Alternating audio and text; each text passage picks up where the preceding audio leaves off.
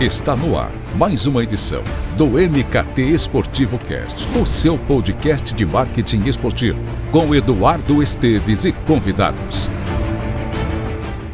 Seja muito bem-vindo ao único podcast de marketing esportivo do Brasil, que em sua 12ª edição abre espaço para um tema de suma importância, que é a participação da mulher na indústria do esporte. E não falamos da prática em si, mas dos bastidores, delas ocupando é, lugares de destaque em empresas, agências, clubes, confederações, em um mercado que segue com predomínio dos homens e com um grau elevado de preconceito, infelizmente, é claro. É fundamental destacar que o mercado publicitário está cada vez mais preocupado em incluir a mulher. É, até neste momento, até em função do recente Dia Internacional das Mulheres, Nike, Adidas, Nissan, Visa, Centauros e outras gigantes do, do setor que lançaram é, inúmeras iniciativas para valorizar as esportistas e este público que consome cada vez mais produtos e serviços relacionados ao esporte. Mas, naturalmente, é algo que deve ser perene e não ativar em oportunidades pontuais. Sem mais delongas, para entrar fundo neste tema, ela foi responsável pelo marketing esportivo da maior empresa de telecom do Brasil, a Telefônica, e hoje mora na Espanha com sua família, onde fundou, ao lado de outras sócias, a Woman Experience Sports, que trata de uma maneira diferenciada as mulheres profissionais de esporte, mas tem como chave o equilíbrio e a diversidade para garantir a tão sonhada maturidade do setor. Tudo isso feito a partir de experiências dirigidas a profissionais e estudantes que queiram entrar, se desenvolver ou mesmo realizar negócios na área. Mônica Esperidião, seja bem-vinda ao MKT Esportivo Cash e muito obrigado por aceitar o convite. Obrigada a você pelo convite, imagina. Bom, eu já vou direto ao, ao ponto, né? Ao tema do, do nosso okay. podcast, que é também né, sobre a inserção da mulher na, na indústria do esporte. Eu queria saber de você, é, porque ainda hoje é, não temos uma presença tão significativa das mulheres dentro do esporte, seja ocupando cargos é, em comitês, federações, clubes, e até mesmo nessa nossa área de, de comunicação, talvez não, não tanto em jornalismo, mas em, em, em, departamento de marketing mesmo, propriamente dito. Tá, legal. É, eu colocaria de uma outra forma, eu acho que eu já colocaria que esse cenário vem mudando. Né? Eu digo até os porquês dessa minha opinião. Eu citaria alguns fatores como parte desse processo de mudança na indústria esportiva é, que não é mais como não tão significativa, mas talvez mais significativa do que foi há alguns anos, né? Do que já estava há alguns anos. É, o primeiro ponto que, que eu colocaria seria o fato dos clubes é, hoje em dia já estar estabelecendo um, um modelo empresa. Estão deixando de ser apenas organizações né, socioesportivas para passar a ser empresas também. Então, essa mudança vem é, rompendo com estereótipos, renovando as estruturas internas dos clubes é, e suas culturas, demandando, assim, mais profissionais em diversas áreas, antes que nem eram existentes dentro do, dos clubes, como, por exemplo, como a gente acabou de falar, o próprio marketing, comunicação, uma área financeira, uma área jurídica. E aí, minha opinião, é, esse modelo clube-empresa algo que já era previsto, é, considerando o nível de receita que a indústria esportiva vem gerando na última década. É, não poderia, hoje eu acho que não dá para cogitar a possibilidade de que patrocinadores e investidores no mercado esportivo continuassem lidando com entidades que não fossem mais profissionais. Então, esse fator eu acho que é um que vem colaborando para a inserção da mulher e não só da mulher, mas para a inserção de profissionais de, de, áreas específicas dentro do setor esportivo, né?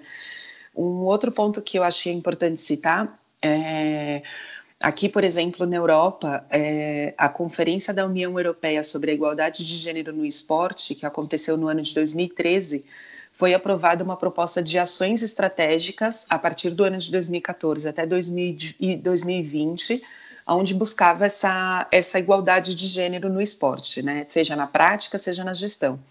E medidas assim eu acho que são interessantes e necessárias para poder acelerar o processo e fazer com que a gente cada vez mais consiga alcançar um equilíbrio é, entre, entre as pessoas que estão trabalhando nesse setor.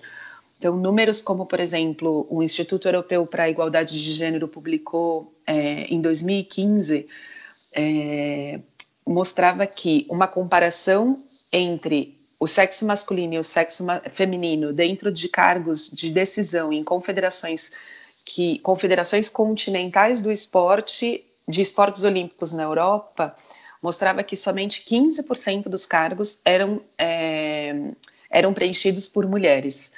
E esse número era num cargo de coordenação. Se você sobe o cargo para cargos de diretoria, de junta diretiva, vice-presidência, presidência, essa lacuna fica ainda maior, né? Então, é, eu acho que o fato é que hoje isso, essa lacuna vem diminuindo e essas iniciativas, como dessa conferência que aconteceu na, aqui na Europa em, em 2013 e outras iniciativas como a que a FIFA está implantando da questão de obrigatoriedade e a CBF agora também, né, de obrigatoriedade do futebol feminino dentro dos clubes e tal, isso vai ajudando e acelerando o processo para que cada vez mais a gente consiga é, equalizar um pouco mais essa, essa, essa diferença que hoje está grande, né? Ainda tratando de mulheres em, em, postos de tomada de decisão, um ponto que, que eu acho que também é importantíssimo e que tem ajudado para que é, essa, esse gap seja diminuído são os exemplos de cargos relevantes que a gente tem, dos poucos e bons cargos relevantes que existem, é, como a Fátima dentro da FIFA, é, ou a presidente do, do, da NBA, ou diretoras dentro do, de, de, grandes clubes, como do Lakers, por exemplo.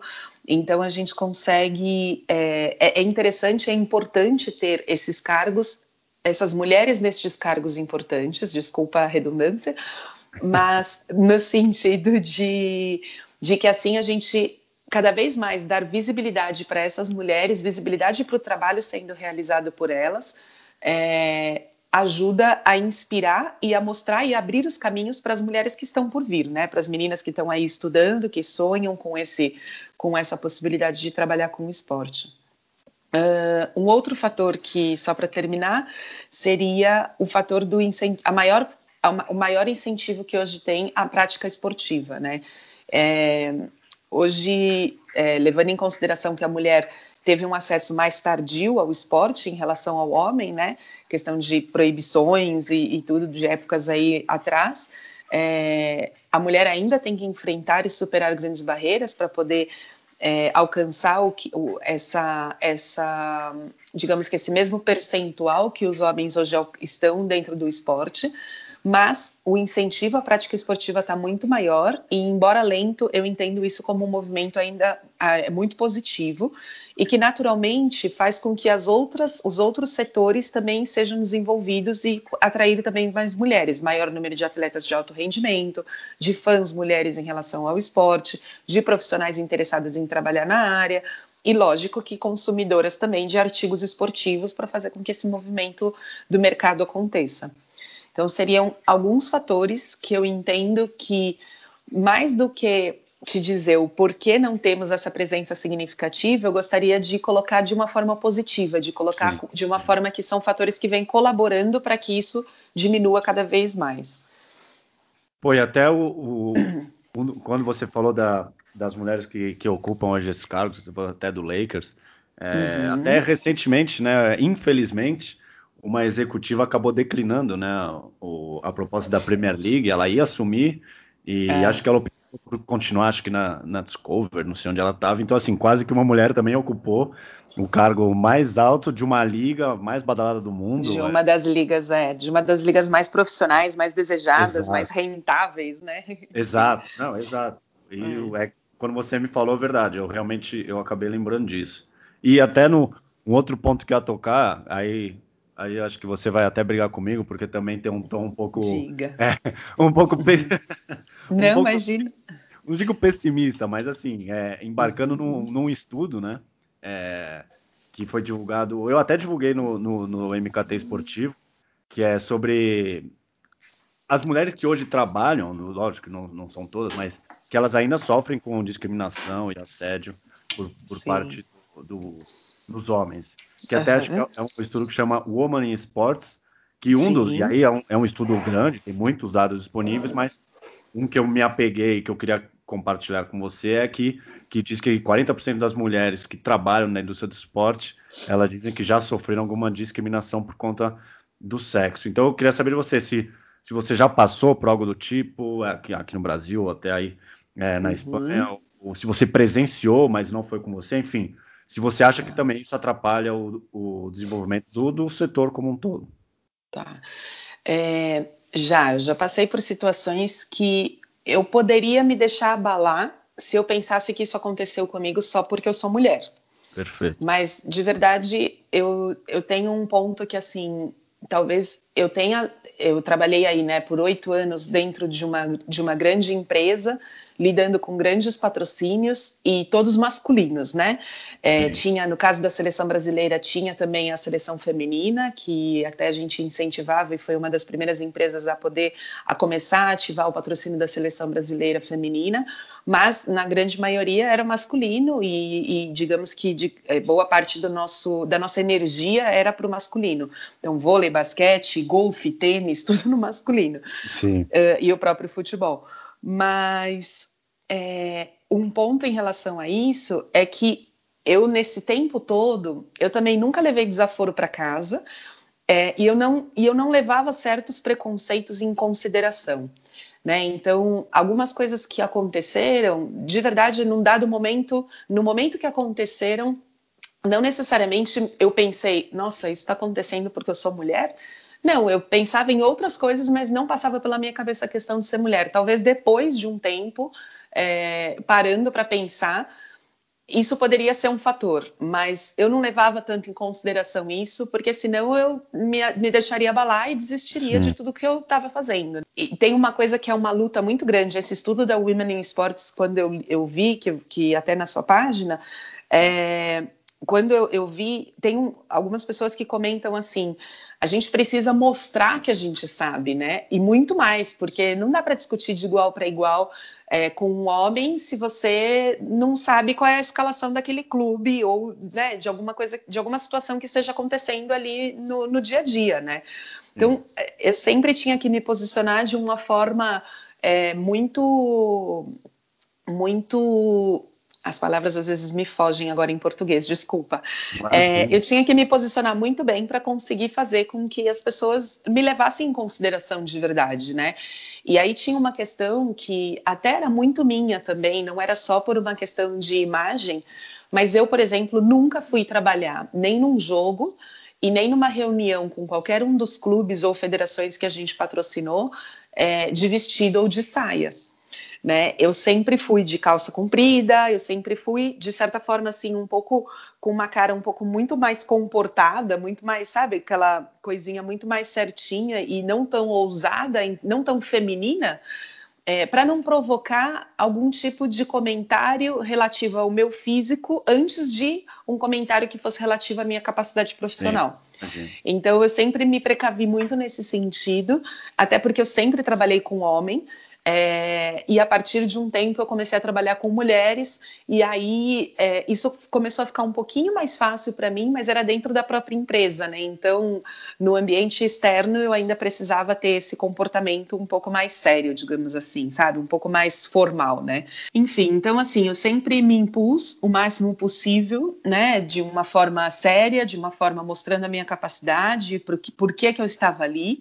É, nunca tive problemas relevantes para realizar o meu trabalho, para ser sincera, nem de relacionamento para desenvolver bons projetos. Pelo contrário, sempre, sempre senti, na verdade, uma grande valorização por tudo que eu realizava e acredito que por isso que, enfim, eu cresci e hoje muitas pessoas é, me têm aqui na Europa como uma pessoa de referência, né? Mônica, me conta como é que estão as coisas aí, porque aqui está acontecendo tal coisa e, enfim.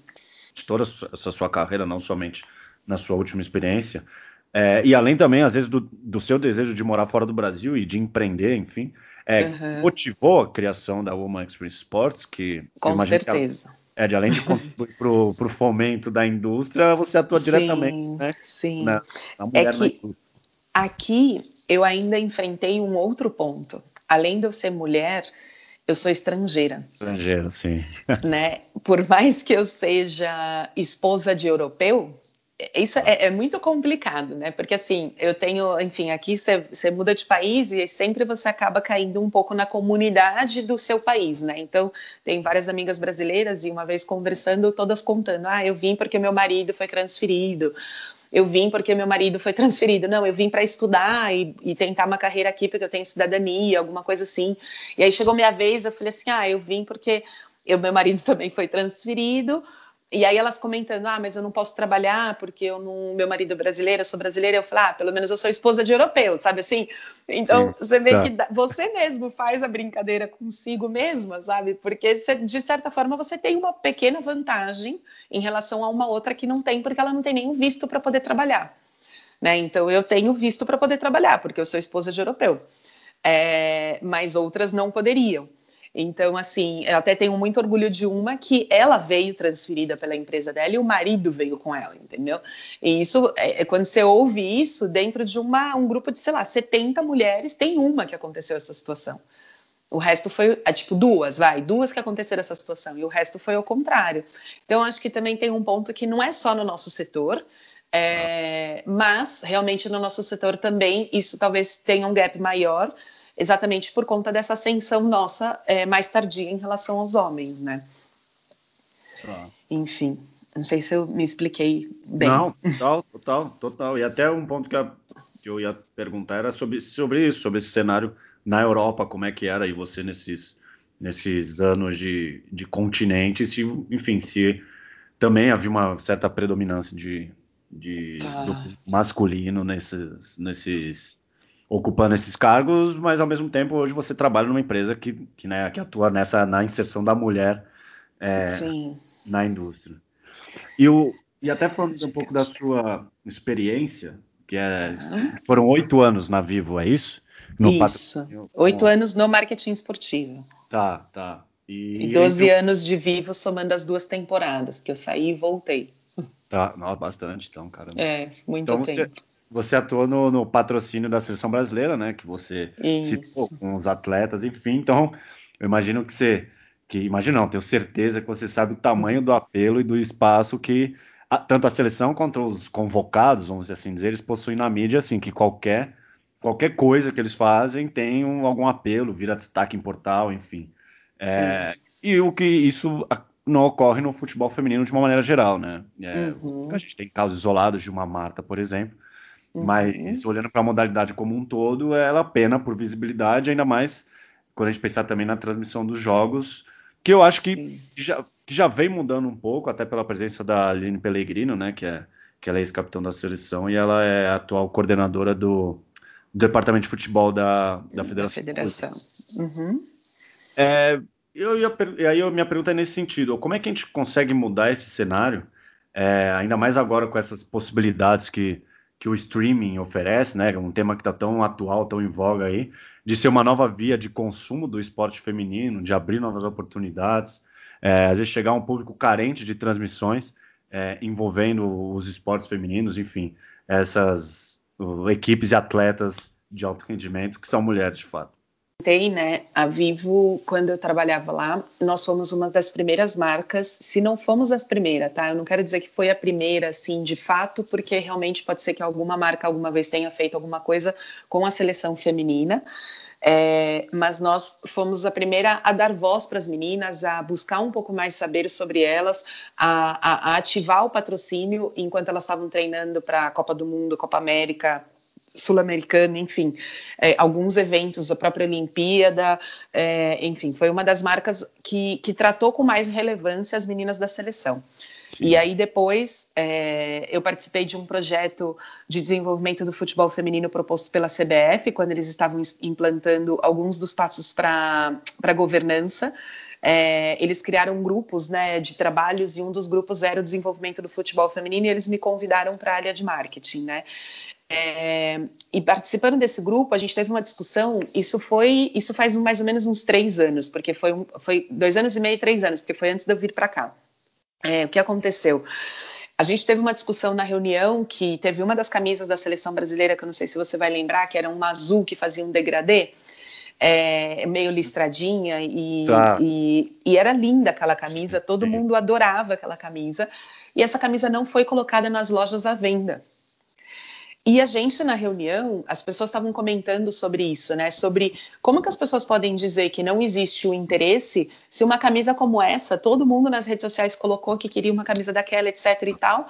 E a gente foi discutir isso com a Nike, conversar com a Nike, entender o que, que aconteceu. E a Nike colocou que eles entendiam que não tinha demanda, né? Por estudos que eles tinham e tudo mais, que não tinha demanda. E, e, a gente, mas como não tem? Enfim, mas também nós éramos um público de certa forma, diferenciado que estava dentro da sala, né? Eram pessoas que tinham interesse no futebol. Então, se você pegar o público numa amostra maior, pode Sim. ser que para a Nike isso realmente não fosse ah. relevante na época, entendeu? Mas eu fiquei super feliz, mas assim, muito feliz de dar pulos de alegria quando eu vi que eles inseriram a Andressa na campanha de lançamento da camisa da seleção em 2018. É. Quando eu vi que eles convidaram as meninas do Pelado Real para estar tá com eles na Avenida Nossa. Paulista, lançando Verdade. e fazendo ativação no meio da Avenida Paulista, entendeu? Ou seja, quer queira ou quer não, aquela discussão lá atrás cutucou. Sim, né? E por mais que, entre aspas, na opinião deles, aquilo não tinha uma demanda, eles olharam para esse público e falaram: Pode ser que sim, pode ser que talvez a demanda que eles tinham buscado não era a demanda correta. Né? Eu lembro de, de situações que disseram que a Nike tinha colocado à venda nas lojas chuteiras rosas e isso tipo empacou nas lojas. Óbvio, a menina não quer chuteira rosa. Ela quer a chuteira do Neymar também, ela quer a chuteira da Marta. E quem vai fazer a chuteira da Marta? Né? Vamos ver se a Adidas faz a chuteira da Cris agora?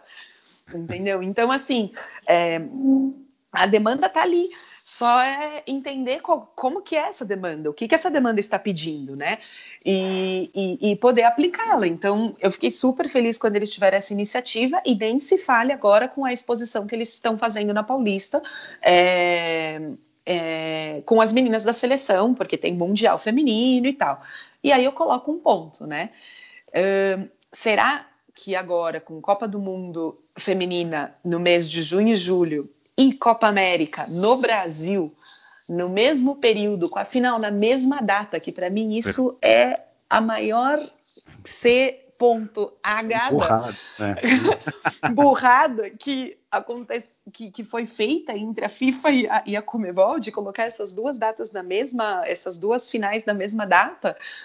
Quem são as marcas que vão ativar o futebol feminino e quem são as marcas que vão continuar com o futebol masculino né? Eu estou bem atenta e, e, e, em relação a tudo isso e, quero ver o que, que vai acontecer.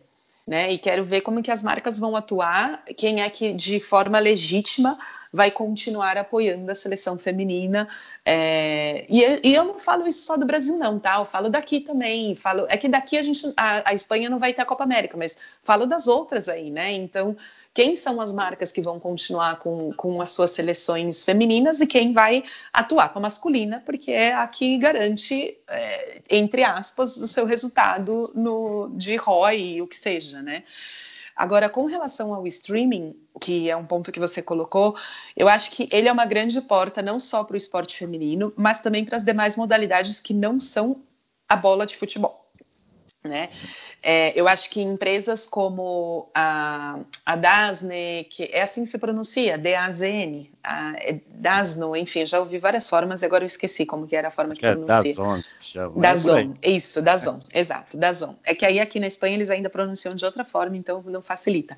Bom, é, assim como a, das, a Dazon, assim como, por exemplo, aí no Brasil a TVN Sports, que começou com nenhuma transmissão de futebol, só transmitindo outras modalidades e atingindo um grupo de pessoas que, que é fã desses outros esportes.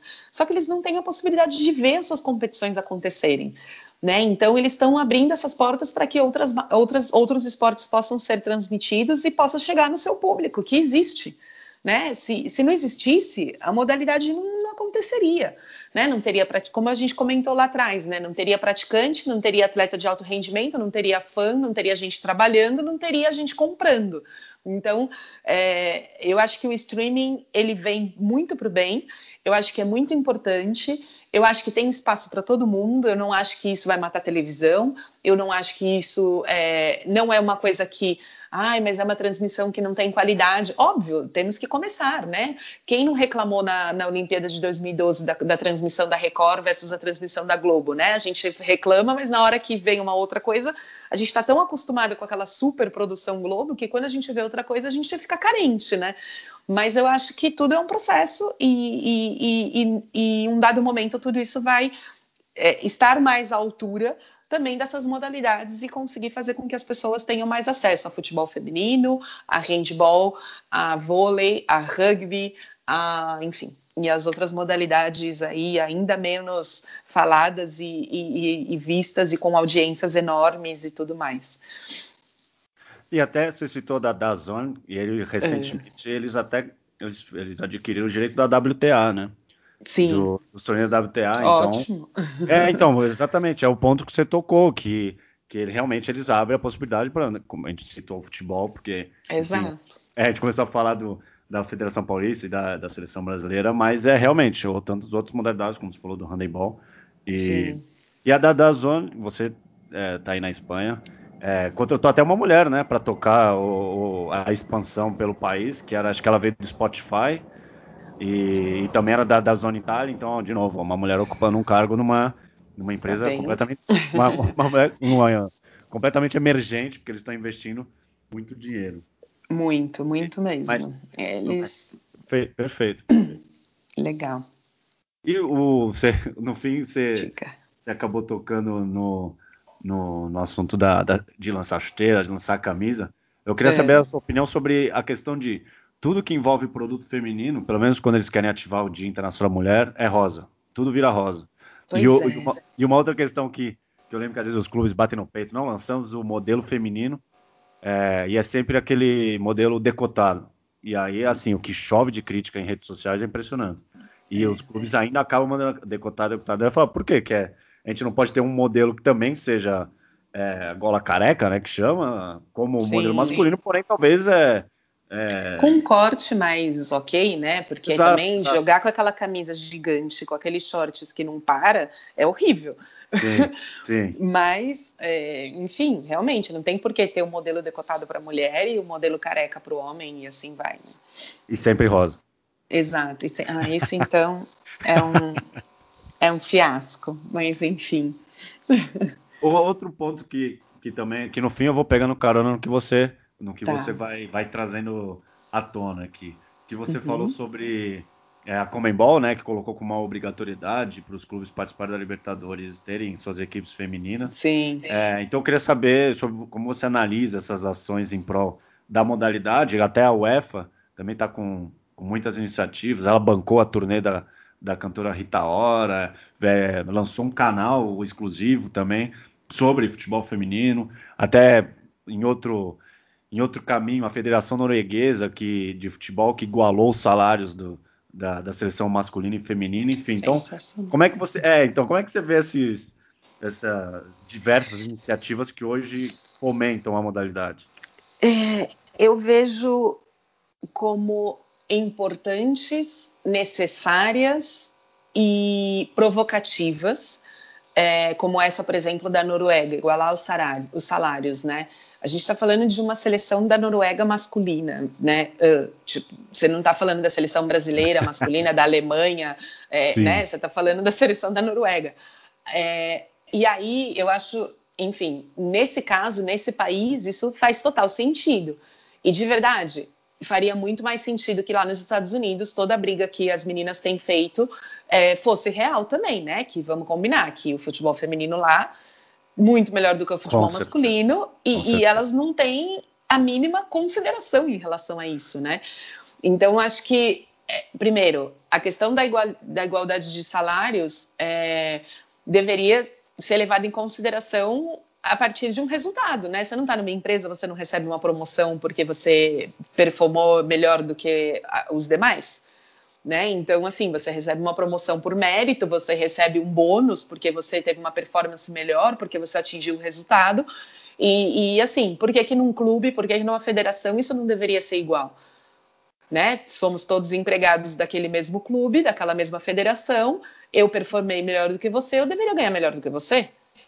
E ponto. É, é simples, é uma equação matemática, não é uma questão humana, é uma questão matemática.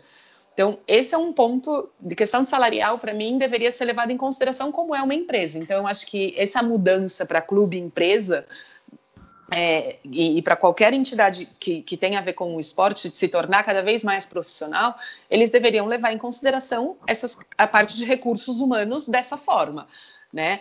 É, onde as pessoas sejam premiadas por seus méritos de forma correta, de forma justa, de forma ética e, e transparente para todos. Esse é um ponto. Agora, com relação às iniciativas de obrigação de futebol femininos nos clubes, hum, eu acho que é importante, porque isso vai ajudar a acelerar o, o, o, aquela mesma coisa que redundante que eu coloquei lá atrás, né? Que ajuda a acelerar o processo de, de, de equilibrar esse mercado.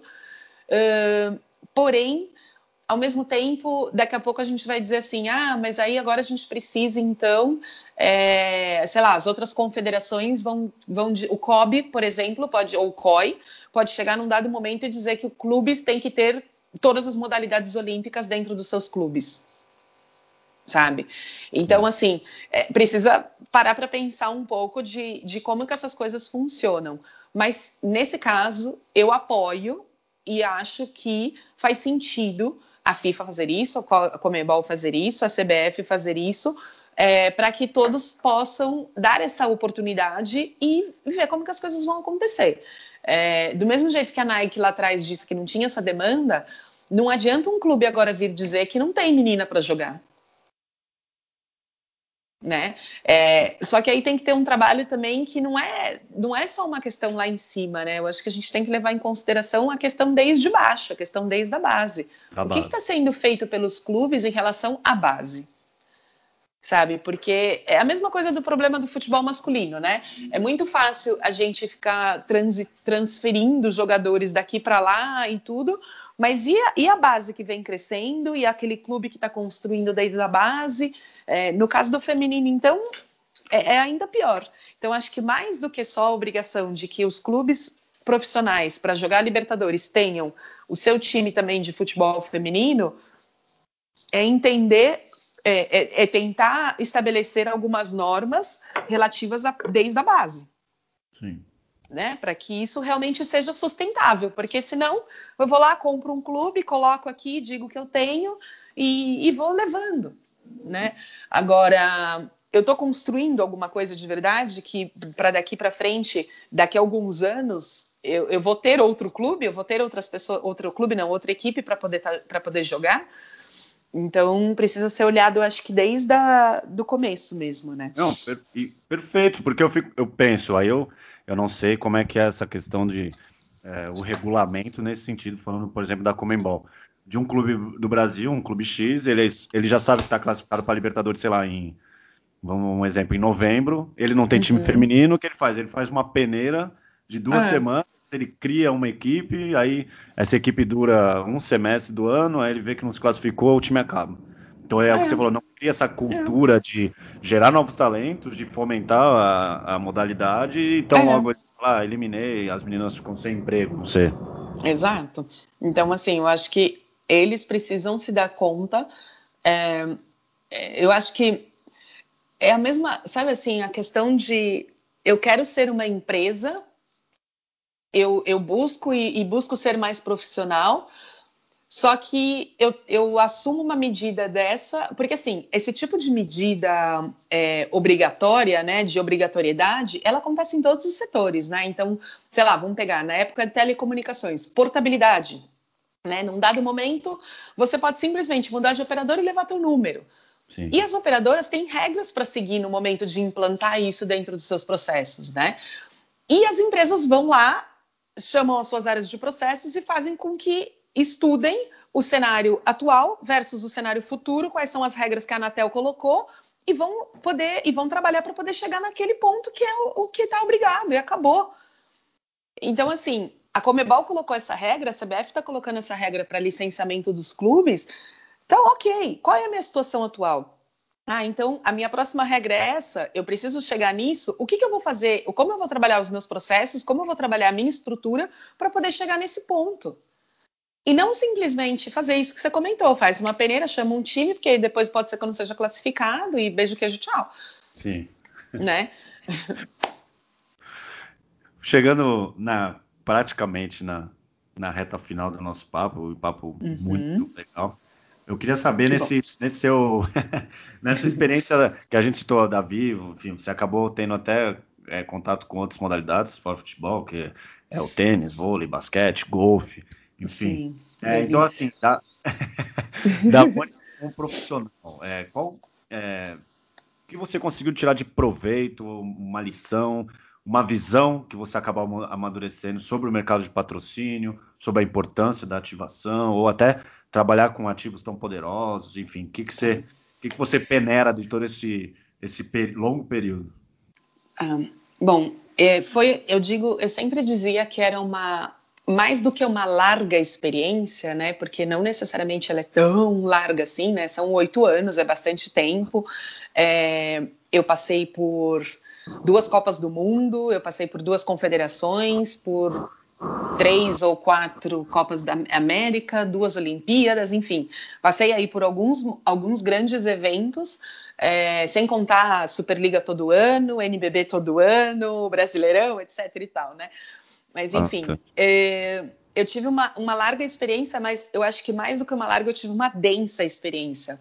Porque durante o mesmo espaço de tempo, dentro destes oito anos, eu, eu, tive que lidar com grandes modalidades do nosso país ao mesmo tempo, né? Então, com o futebol, com o vôlei e com o basquete, né?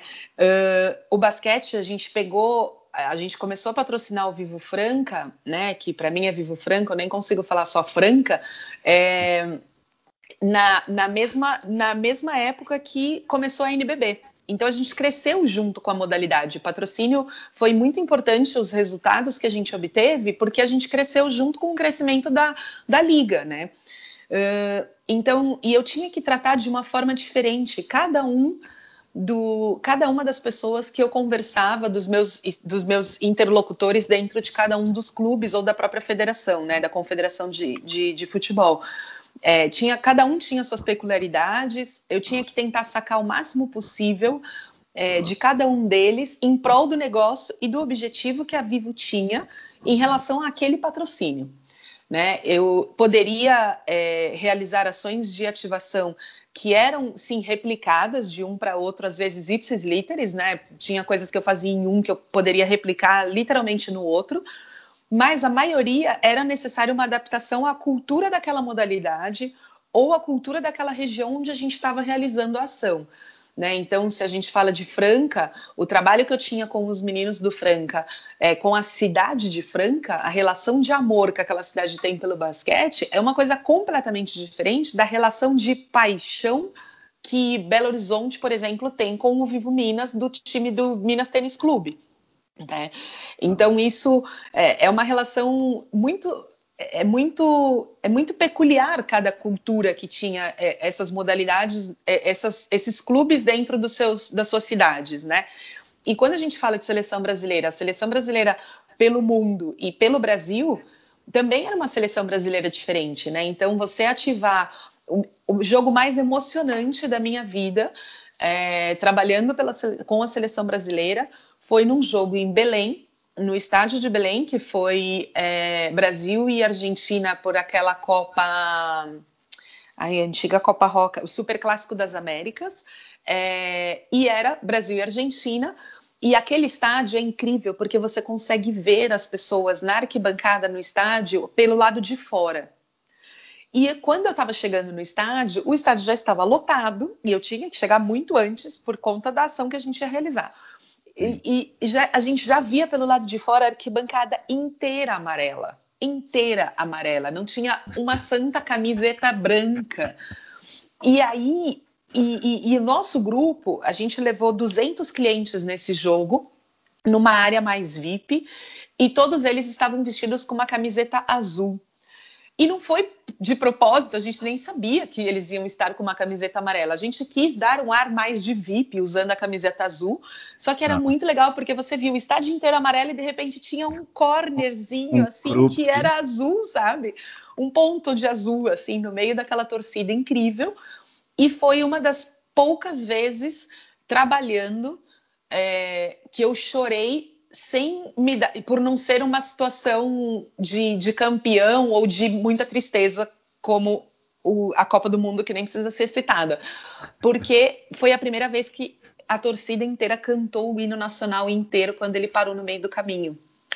E, e aquilo foi incrível, sabe? Você ver e viver e sentir aquilo e perceber o quanto, o quanto essa seleção representa para aquelas pessoas que estavam ali, que quase nunca têm a possibilidade e a chance de ver a seleção brasileira no seu estádio, é, é uma coisa que se a, se a gente não compra essa ideia de verdade e, e, e de forma e não ativa isso de forma correta, não, não vai ter aproveitado nem 10% do que estava ali, entendeu? Então a, a, a peculiaridade que a gente tinha que adaptar as nossas ações eram sempre é, muito cuidadosas, sempre com muito, com muito afinco e muito conversadas com as áreas de negócios e com as áreas regionais, por exemplo, né? Então, assim, eu acho que o mais importante que eu levei comigo nesse aprendizado aí, nesses oito anos, é, foi que nada a gente constrói sem ter uma real e uma legítima parceria entre um patrocinador e o patrocinado. Né? Para mim, o termo partnership, é, eu já praticava ele sem que isso tivesse um nome sabe? Assim, eu, eu, sempre mantive um ótimo relacionamento com todas as pessoas que, que faziam parte dos patrocinados, né? Dos clubes ou da própria federação que a gente trabalhou, ou dos torneios que a gente também patrocinou, de torneios de tênis, torneios de golfe. São pessoas que eu converso, por exemplo, até hoje, pessoas que me ensinam muito até hoje. É, e eu acredito que por isso que a gente conseguia realizar ações que eram tão marcantes e que superavam desafios tão impossíveis como, por exemplo, o de renovar o patrocínio da seleção brasileira depois do 7 a 1 Caramba. Isso para mim foi é assim, aquele tipo para colocar no currículo destacado. Sim, sim, troféu. É, literal, é o troféu, entendeu? É, é, é, na verdade, é mais que o troféu, é você poder levar o troféu para casa. Sim, sim, com certeza. Sabe? Porque depois do 7 a 1 você ainda não ter renovado o patrocínio da seleção brasileira e no mesmo ano você conseguir realizar isso, né? Esse grupo de pessoas que trabalhava com isso nessa época conseguir é, fazer com que isso acontecesse, é, para mim é um super feito e, e na verdade nada mais nada menos do que o resultado de um bom trabalho que foi realizado. Confiança. E que se não tivesse acontecido o 7 a 1 esse resultado seria ainda melhor, entendeu? E, e, a gente estaria surfando essa onda é, por muito mais tempo. É, mas aconteceu e, independente disso, a empresa conseguiu atingir seus resultados. É, tudo que a gente tinha planejado foi realizado e ainda com plus. É, 2015 foi um ano incrível em relação à ativação de seleção brasileira, com coisas inovadoras que a gente realizou, até porque mudou diretoria, então isso também renovou a nossa energia em relação a fazer as ativações. É, enfim, e de verdade eu acho que o maior aprendizado é o bom relacionamento que você, que você sempre tem que levar com as pessoas que estão trabalhando com você. Não, perfeito. Que vai, até vai ser uma aspas que eu vou usar para promover o podcast, porque foi sensacional essa, essa visão que você nos brindou e, como você disse, espetacular a renovação, porque acho que tão logo surge um buzz negativo, né, uma situação como, por exemplo, 7 a 1 é. Né, as marcas, elas, elas tiram do ar toda e qualquer comunicação. E vocês renovaram o contrato, que é. Exato. É, é eu achei que eu fosse perder meu emprego.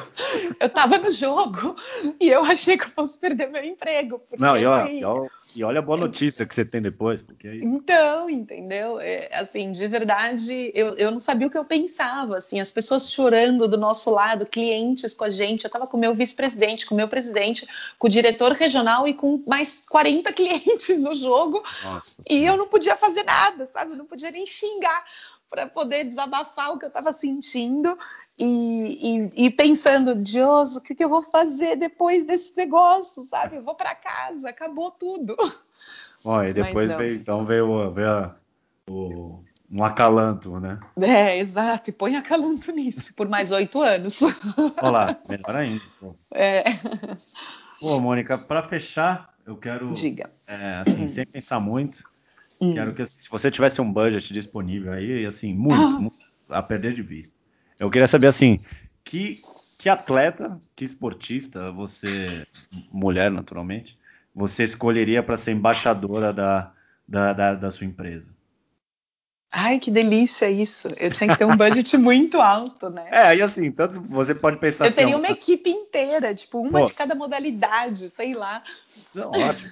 Eu digo assim, você pode tanto pegar com porque você gosta muito da, da atleta, enfim, ou também ou e, pelo desempenho dela, por trazer resultados, ou também porque, enfim, ela representa, ela tem um significado na indústria ou no, no mundo, enfim. Olha, é porque eu não quero ser injusta. E isso é uma pegadinha muito dura comigo, porque escolher uma pessoa. Eu já tive essa pergunta alguma vez. Quem, quem é, tipo, seu atleta predileto, sua atleta predileta, sabe assim? E Sim, eu já, tá. já respondi isso colocando uns porquês, assim, né? Do tipo, eu tenho para mim pessoas que são exemplo de superação, Tá. É, então, por exemplo, talvez seja uma atleta que muita gente não conheça, mas que para mim representa muitíssimo. E a Daniela Piedade, que é, ela era pivô da seleção brasileira de handball uhum. por 16 anos. Ela foi é, a pivô da seleção brasileira de handball. Ela sofreu um AVC quando ela jogava aqui na Europa, treinando e ela voltou para o Brasil para ser cuidada pela toda a parte de médicos da, da Confederação Brasileira de Handball. E ela se recuperou sem sequela nenhuma. E elas foram campeãs mundiais em 2013 pela primeira vez é, na vida, né, do handball brasileiro feminino. Então, assim, ela para mim é um exemplo de superação e, e, eu acho que se, por exemplo, é para ter uma pessoa como embaixadora ou como representando, de repente, o que a gente consiga alcançar lá na frente, se realmente a Women conseguir fazer com que, ou colocar o seu grão de areia né, na colaboração para para equilibrar melhor esse, esse mercado e, e poder é, encontrar essa profissionalização, é, a partir do momento que a gente alcance isso, eu usaria a figura dela para representar essa superação. É, ao mesmo tempo, eu usaria, óbvio, né? É, eu usaria a Marta, mas eu usaria muito mais a Formiga, né? Ela Nossa, fez aí 41 anos há sim. pouco tempo. E, cara, a mulher tem 41 anos. tipo não dá para falar de alguém mais perseverante do que ela, sabe? Uhum. É, e, e, não só por ser mulher, mas por ser atleta, né? Que carreira de atleta não é curta, né? Uhum. E a Dani, por exemplo, que eu acabei de comentar, ela tem, eu tenho 36, ela tem 38. Né? Então também foi, ainda está jogando, joga aqui em Ibiza, inclusive. É, então, assim, a, a, a formiga seria um exemplo, acho que, de perseverança. É, a Marta, eu acho que é, é, meio óbvio, né? Meio não tem muito porquê, mas é, não tem muito porquê no sentido assim. Seria muito batido, entendeu? Utilizar a ela. Eu acho Sim. que ela realmente representa muito, ela realmente colabora para ser o exemplo que a gente quer seguir e tudo, mas eu, eu daria o privilégio para algumas outras, assim, né? Então, hum, quem mais que eu pensaria? Tenista, Serena Williams. É, sabe, é, eu tenho, eu tenho uns amores assim um pouco, um pouco, não sei, peculiares assim. Então eu brinco que a minha filha, por exemplo, ela não gosta de esportes com bola. Isso dói meu coração né? Nossa senhora. Não gosta, mas ela gosta de jogar tênis. Ela gosta de fazer aulinha de tênis. Então eu falo para ela, filha, não tem problema nenhum. Você sendo uma Serena Williams da vida, não, não, tem problema nenhum você não gostar ótimo. de handball, de futebol. Pode ir atrás do, do, tênis que tá ótimo, né? Não, e ela então... tem, tem um papel fundamental fora, né? Hoje ela tá, putz, exato, tá exato. Iniciativas é, é, é, outra de, de, de perseverança, de superação. Teve uma filha agora, sabe? Então eu acho que ela também. Hum, quem mais? Deixa eu pensar. Não quero ser injusta. Deixa eu só Não. ver se eu consigo pensar em mais alguém que, que, que eu sempre levo assim muito em consideração, mas ah, acho que essas ah, três. É, eu colocaria essas três, acho que já está de bom tamanho. Pô, mas são bons nomes, que eu, por isso que eu falei, eu vou fazer essa pergunta porque eu sei que ela vai, vai sair do lugar comum e, pô, não deu outro. Você falou da Dani e da Formiga, pô, sensacional. É, é que, enfim, eu, por ser atleta de handball, eu não tinha como não citar alguém que da minha modalidade, sabe? E ela, na verdade, é para mim uma inspiração desde que eu era criança, literal, adolescente, vai. Porque a gente jogou no mesmo clube, ela veio para Europa, sabe? Ela foi seleção, aconteceu esse problema de, dela ter sofrido esse AVC, se superou. E, e, cara, pelo amor de Deus, eu olhava e falava, eu quero ser que nem ela, sabe? E então, realmente, para mim, ela é uma inspiração desde sempre, sempre foi. É, apoiei bastante ela quando ela estava na, na, nas Olimpíadas no Brasil. E hoje a gente, eu tenho a, a, a, a, a gratidão de estar muito próxima dela, né, no caso também, porque ela está morando aqui em Ibiza e é, na verdade ela mora em Ibiza e numa cidadezinha pertinho aqui de Madrid. Então hum. a gente se encontra e, e troca ideias e. Pô, legal demais. É, muito bom. Mônica, muito obrigado. É, De nada. Que, caramba, acho que é, foi o, o, tema mais atual que eu, que eu abordei no, nessa história recente do podcast. É, porque eu consegui aliar dois temas que, que é tanto a inserção da mulher na indústria, como também a sua experiência é, numa empresa gigantesca e trabalhando com ativos tão relevantes e, e, também conseguir trazer essa sua visão aí dessa sua experiência tão robusta e tão relevante no mercado.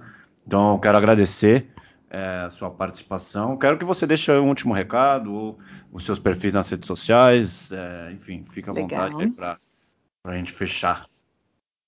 Legal, obrigada, obrigada a você pela oportunidade. É, eu acho que espaços assim são importantes para que a gente possa também é, mostrar as opiniões. E, e, um ponto que, que eu queria deixar é que a Women, quando a gente fala que. A Women não, a WES, para ficar mais fácil, é, quando a gente fala que a gente quer. Né, tem um foco especial na mulher e que a gente quer buscar não é que eu quero colocar, tirar homens para colocar mulheres, né? Não é isso que a gente está buscando. A gente está buscando realmente o equilíbrio e a promoção da diversidade para poder estimular o, o, desenvolvimento de uma forma é, de uma forma mais empreendedora, de uma forma que seja uma alternativa para essa maturidade do nosso setor, né?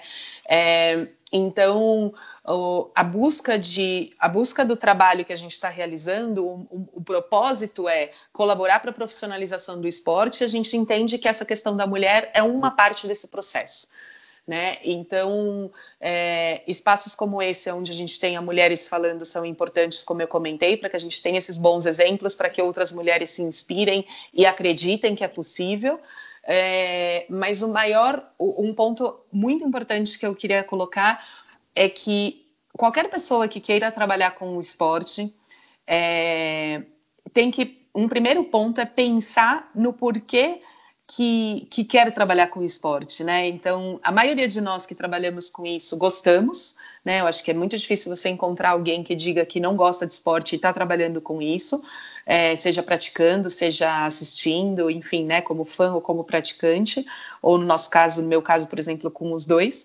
É, mas principalmente é sempre buscar se capacitar, é, estudar, se atualizar o tempo todo, isso é contínuo para o dinamismo que as mudanças acontecem é, praticar e, e, saber e ter na sua essência o trabalho em equipe, porque sem, esse, sem isso nada acontece.